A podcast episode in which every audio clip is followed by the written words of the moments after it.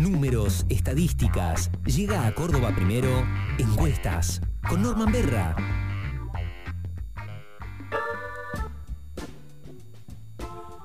Hola Norman, buen día. ¿Cómo va? Buen día, ¿cómo va? Bien, muy bien. Eh, fresquita la mañana, pero bueno, soleadita. Em, como, como buena mañana de invierno. Eh, eh, cuestiones a, a dilucidar, aprovechando tu participación en el programa, es, bueno, se largó oficialmente Schiaretti acompañado por Randazo como precandidato a presidente de la Nación para las primarias de agosto. Se lanzó en Cava eh, el jueves y ayer eh, aquí en Córdoba. Eh, eso por un lado. Por el otro lado, la consolidación de la candidatura de masa en el oficialismo, la pelea entre em, la reta con Bullrich muy a fondo, muy dura dentro de Juntos por el Cambio y todos los cuestionamientos de mi ley y, lo que sucede eh, en ese marco de cuestionamientos con su, eh, bueno, con, eh, con, ese enfriamiento de su candidatura presidencial que dejó de subir puntos en las encuestas y no solamente se amesetó, sino que algunas ya indican que está por debajo de lo que estaba hace 30 días en la Nación. Este, ¿Me puedes responder todas esas inquietudes? sí, como no, hicimos, incorporamos también, además de las encuestas más recientes, un monitoreo digital muy interesante que hizo CIDATA. Ahí lo que arroja el monitoreo viene a consolidar también lo que dijimos en su momento y que había arrojado también otra empresa que hace monitoreo digital, que es Taquion. Ellos, ¿qué es lo que registraron? Registraron en general que la reconversión de la marca oficialista Unión por la Patria ha sido exitosa, tal quien lo había anticipado, acá aparece con números todavía más voluminosos, que es lo que viene de nuevo, lo remarcamos, no es intención de voto, sino cuánto pesa digitalmente las menciones de una marca, de un dirigente, ¿no?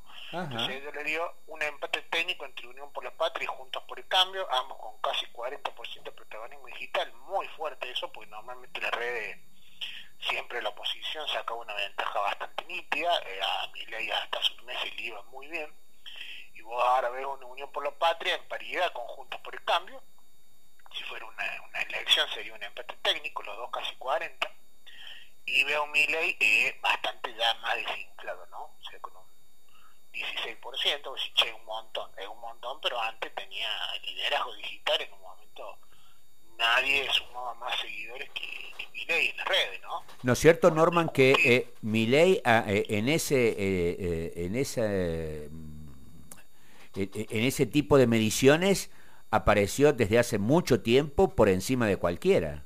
Sí, sí, tal cual. Después podemos discutir, bueno, pero esos seguidores después van y te votan, no, no, es cierto, después tiene que abrir las urnas y ver cuántos votos hay, ¿no? Pero no era un dato menor que Milei apareciera con un protagonismo digital muy fuerte que ahora está desinfladísimo. Los peronismos disidentes, y acá les cabe en la general de ley a principio de valores Guillermo Moreno, que es la figura más visible de ese sello, que ya tiene tres listas más, una, se ve que juntaron montón de gente para ver si logran llegar al 1,5 todos juntos, ¿viste? Y eh, hacemos por nuestro país que aretis desinfladísimos no llegan al 1%, de nuevo lo marco, no hay intención de voto, después pueden sacar más votos, pero el protagonismo digital es un dato que, te va instalando una marca, te va instalando referencia, ¿no? Según el mismo estudio de Cidata, vos tenés un, por la Patria que crece en Twitter, crece en Instagram, crece en Facebook, para dejarte un panorama donde eh, la elección, digamos, o por lo menos la, tendencia se vuelve a polarizar entre eh, Juntos por el Cambio y el oficialismo, ¿no? Menos polarizada que en 2019, por supuesto hay que decirlo, en esa elección los dos sellos principales, en ese momento el Frente de Todos y Juntos por el Cambio, casi rondaron el 90% de la intención de, voto y del voto efectivo, mientras que ahora tenés un tercero fuerte que, que la libertad avanza, pero que ya no está cerca del 30, sino que está cerca del 20, ¿no? Y, algunos eh, dan cuenta que están por debajo del 20, ¿no es cierto? 16, 15. Efectivamente. Vamos a hacer un repaso de las últimas encuestas. Vamos a tener muchas encuestas esta semana porque el sprint se acerca a la paso. Además de varias elecciones distritales que vamos a ir repasando cada sábado. Vamos a analogía. Analogía le da 32,3 intención de voto por Unión por la Patria, 32,7 para Juntos por el Cambio, estamos hablando de 0,4 puntos porcentuales a favor de la fuerza opositora, que es un empate técnico de acá a la China, o sea, los dos están entre 32 y 33. Palo a palo, ¿eh?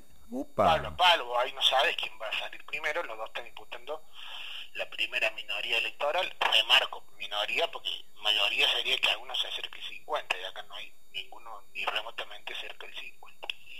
Miley, cabeza del binomio de la libertad avanza y, sin competencia en ese espacio está en 18, buen número para un tercero, pero ya, está tercero, digamos, no, no peleando la primera minoría electoral. La fórmula de Juan Esquialetti y Florencio Randazo ronda el 2%, es muy poquito. Estamos hablando de encuestas que tienen 2, 3% de margen de error, o sea, una fórmula que mide mismo el mar que margen de error es una fórmula que está, está en problemas, ¿no? Para pasar a primera vuelta, uh, ¿tiene que eh, rondar el dos punto y medio? 1,5. Ah, ah, perdón, 1,5, bien. bien. más bajo el piso, yo, yo, creo que lo van a alcanzar, ya sería un escándalo que no llegara 1,5, ¿no? Claro. Pero bueno, que vos saques un 2 en una muestra que tiene un error del 3, quiere decir que estás ahí, ¿no? Bueno, y Miriam Bregman en el caño muy, muy, muy flojito. En esta encuesta en particular, apenas 1%. Es cierto que vos tenés 13% indecisos, o sea que todos tienen algo para rascar en esos indecisos, ¿no? Eso en analogía. Vamos a clivajes. Clivajes tiene un poquito más alto Juntos por el Cambio, 34 casi, 33,9. Acá la ventaja se estira eh, un poquito más a favor de la fuerza opositora, pero igual Unión por la Patria está en 30,5, o sea, está fuerte, están los dos en 30, ¿no? Miley está en 18,4, de nuevo un tercero fuerte, pero ya tercero, ¿no? Peleando la, el puesto 1 y 2. Guillermo Moreno acá ronda el 2%. Hacemos Unión por nuestro país, está en 2,6, mejora un poquito respecto a la escuela de analogía. Y la izquierda, que estaba muy floja en esta analogía, acá mejora y trepa hasta el 3,4 con la suma de, de todos sus ¿no? Ajá.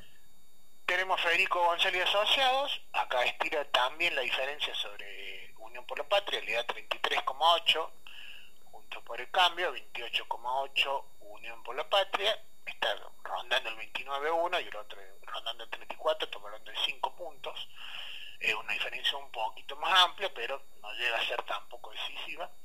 Miley está en 17, de nuevo lo vemos por debajo del 20, ¿no? El CITA acá acumula 3,3, o sea que está muy parecido a la encuesta de clivajes. Y Juan Schiaretti, Santiago Cuño, el inefable, y Guillermo Moreno están entre 1,5 y 1,9, o sea, tratando de reimarse al 2, pero no sin terminar de llegar. Ahí tenés 3% casi voto en blanco y tenés 7 indecisos, o sea que tenés menos indecisos para repartir que en la primera encuesta, ¿no? Ajá.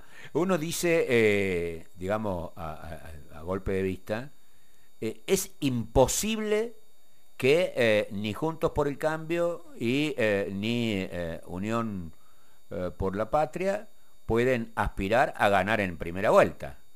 Sí, con el número de hoy es tremendamente difícil porque... ¿Cómo van a sacar 10, 8 entre las pasos y la primera vuelta? Este, 8 eh, o 10% más de lo que de lo que hoy reflejan las encuestas, ¿no? Tal cual, seguramente vamos a hacer algún ensayo de transferencia de votos, porque lo que vos tenés que analizar ahora es, che, el que gana la interna de cada fuerza, ¿retiene todos los votos el que pierde o no? Entonces ahí puede haber alguna hipótesis de, transferencia y de filtración del caudal electoral que, que vamos a examinar, pero bueno, lo vamos a examinar cuando tengamos un poco más de encuestas acumuladas, ¿no? Ajá. El termómetro ciudadano de Opinaya le da mejor a Juntos por el Cambio, no porque le dé más votos, sino porque le da menos a Unión por la Patria, le da 32 a 24, o acá ya tenés una distancia de 8. Ajá.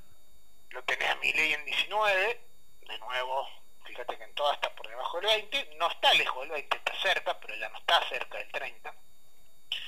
va a tener un empate entre Schiaretti y el, frente, y el FIT con 3%, tener un 5 que se reparten a otras listas, 4 de voto en blanco, hay que empezar a migrar el voto en blanco porque si Milei se desinfla. Una cosa es que el voto de Milei se vaya a Burri y otra cosa es que vaya el voto en blanco, cuidado ahí, ¿no es cierto? Ajá. O a la abstención.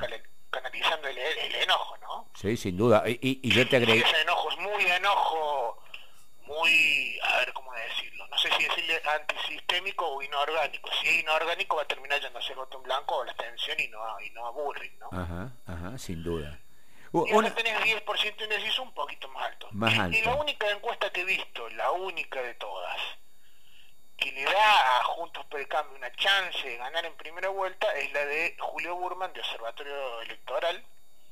Él tiene muy alto a Juntos por el Cambio, la, la tiene tan alto que la tiene a Bulleri como la candidata individualmente más votada.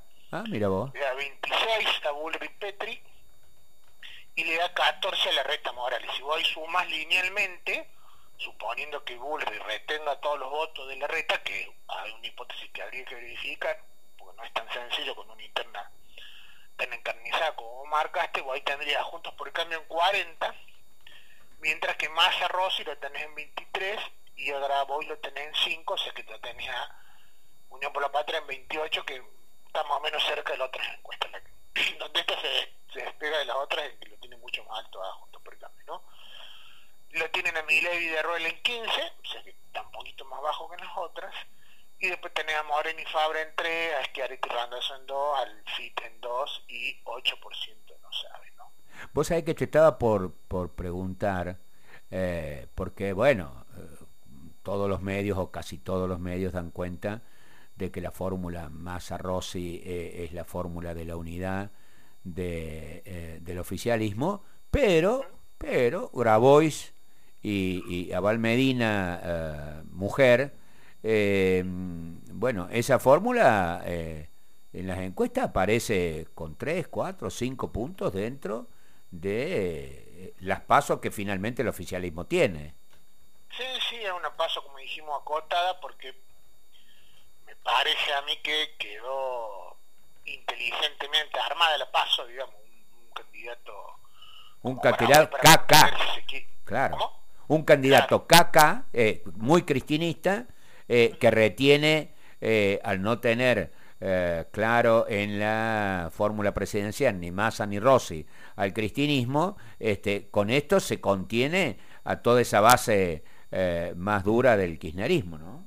Claro, claro, y además tenés una lista de semi-unidad más, más potente que una Guado Mansur, ¿no es cierto? Efectivamente, y, mucho, y en la provincia y en la provincia de Buenos Aires muchos integrantes de los movimientos sociales que son aliados, compañeros de Grabois, este, tienen a dónde, a dónde este, dirigir la, la, intención de voto de sus bases, ¿no?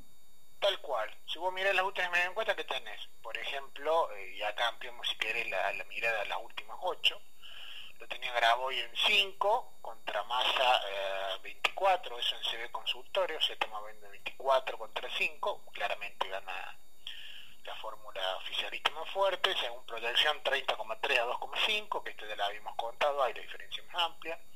Opina ya que la citamos recién, le da un poquito más parejo, pero está 19,5, de nuevo la diferencia muy amplia.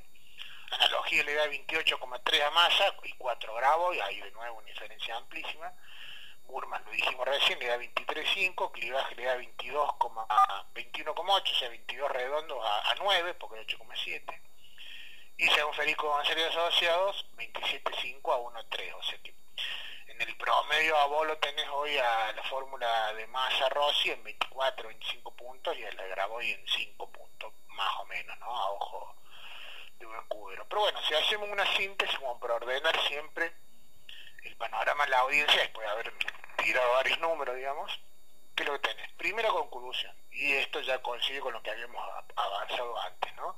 El rebranding oficialista fue exitoso porque por tener un sello nuevo ahora, con menos desgaste que el del frente de todos, digamos, que tiene protagonismo, tiene visibilidad digital y también está competitivo en intención de voto. Primera conclusión. Segunda conclusión tener una carrera hacia la paso que se va polarizando de manera incipiente entre Unión por la Patria y Juntos por el Cambio, con un tercero fuerte, pero ya claramente tercero, ¿no? Peleando el 1-2, ya el escenario de tres tercios se diluye, por lo menos hasta ahora, no, no demos a ley por caído definitivamente, porque la política argentina es muy dinámica, muy volátil y cambiante. Eh, lo tenemos de lejos del 30 hoy, lo tenemos más en torno al, 20, y tenemos una brecha entre uno por la patria y juntos por el cambio que es muy variable, ¿no? Tenés escenario de empate técnico y tenés escenario que le dan un pico de 12 puntos porcentuales de ventaja que ya es mucho más. Claro, es muy, muy variable eso, ¿no? Tal cual. Y como conclusión convergente en todos los estudios, más allá de sus matices, que lo que tenés? Que los peronismos disidentes de Schiaretti Moreno están por debajo del 5% de intención de voto, muy lejos de la pelea grande, lo cual lo hace muy vulnerable a la tendencia al voto útil que suele generarse luego de la paso, ¿no? Porque hay una parte del electorado que en la paso no vota, se queda en su casa y después termina votando en general, y hay otra parte que vota si quiere de manera más ideológica o emocional en la paso, pero después empieza a mirar quien tiene más chance y hace un voto más útil, ¿no? Entonces cuando vos tenés una lista que no alcanza el 5 o que llega al 5 muy escasamente y bueno, te queda muy lejos de la pelea grande, entonces la posibilidad de retener el voto en la general se les puede complicar, ¿no? Absolutamente claro, Norma. Muchísimas gracias, ¿eh? Muchas gracias y buena semana para todos. Igualmente para vos.